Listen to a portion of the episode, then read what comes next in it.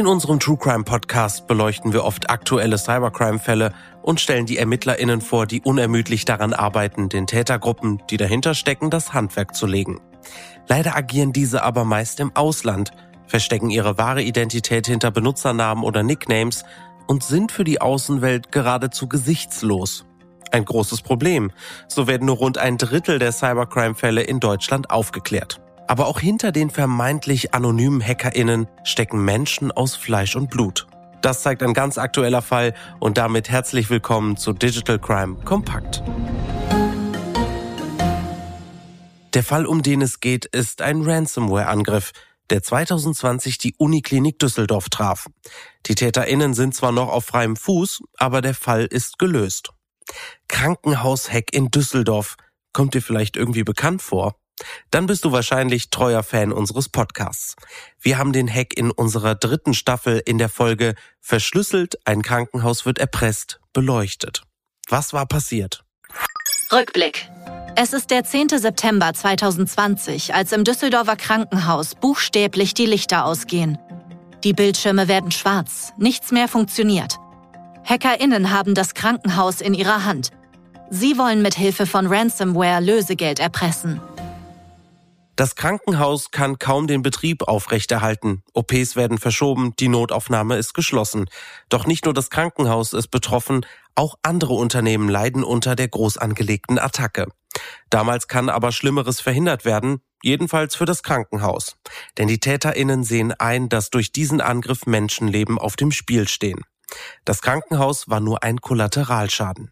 Eigentlich war ihr Plan, die Universität zu erpressen und nicht das dazugehörige Uniklinikum. Sie rücken schließlich den digitalen Schlüssel heraus, der die Verschlüsselung in den Systemen des Krankenhauses aufhebt.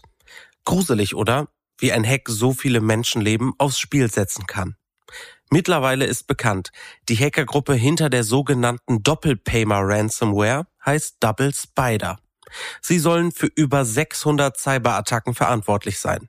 Den Verdächtigten werden unter anderem der Angriff auf das Uniklinikum Düsseldorf, die Funke Mediengruppe und den Landkreis Anhalt-Bitterfeld angelastet. Wie genau die TäterInnen gefunden wurden, ist unklar. Doch an den Ermittlungen sollen auch Europol und das FBI beteiligt gewesen sein. Sogar die ukrainische Polizei hat, trotz Krieg im eigenen Land, Razzien durchgeführt. Nun stehen die HackerInnen auf der europäischen Most Wanted Liste und sind weltweit zur Fahndung ausgeschrieben. Gegen drei Doppelpaymer-Verdächtige, nach denen die Strafverfolgungsbehörden derzeit weltweit fahnden, wurden Haftbefehle erlassen. Name Igor Gaschin. Beschreibung Er sei ein hochrangiges Mitglied der gesuchten Verdächtigen im Zusammenhang mit den Doppelpaymer-Angriffen. Er steht im Verdacht, als einer der Hauptverantwortlichen an mehreren Cyberattacken auf deutsche Unternehmen beteiligt gewesen zu sein. Garshin ist bekannt für seine Fähigkeiten im Bereich der Netzwerksicherheit und seine Fähigkeit, gezielte Schwachstellen in den Systemen der Zielunternehmen auszunutzen. Name Igor Olegowitsch Turaschew. Beschreibung er soll maßgeblich an den Angriffen auf deutsche Unternehmen beteiligt gewesen sein, indem er als Administrator der für die Einbrüche verwendeten Infrastruktur und Malware fungierte. Name Irina Zemliani-Kina. Beschreibung Sie soll verantwortlich für die Anfangsphase des Angriffs gewesen sein, in der sie die schädlichen E-Mails an die Betroffenen versandte. Zudem soll sie auch für die Datenleckseiten, das Chatsystem und die Veröffentlichung der von den Opfern gestohlenen Daten verantwortlich gewesen sein.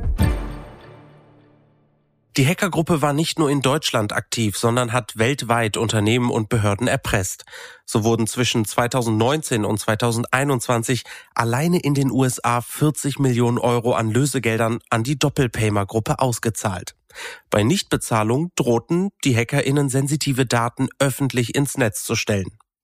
Seit Juni 2020 laufen die Ermittlungen und dabei konnten bereits beunruhigende Verbindungen hergestellt werden. So ist laut dem NRW-Innenministerium wahrscheinlich, dass Beziehungen zum russischen Inlandsgeheimdienst FSB bestehen sowie zur Söldnergruppe Wagner. Über die Links in unseren Shownotes kommst du zu den Fahndungsseiten der gesuchten HackerInnen und kannst Hinweise an das Landeskriminalamt NRW geben. Es zeigt sich einmal mehr, auch wenn die TäterInnen bei Cybercrimes vermeintlich im Verborgenen agieren, stecken hinter den Taten Menschen, die besonders mit internationaler Zusammenarbeit von Ermittlungsbehörden doch gefasst werden können.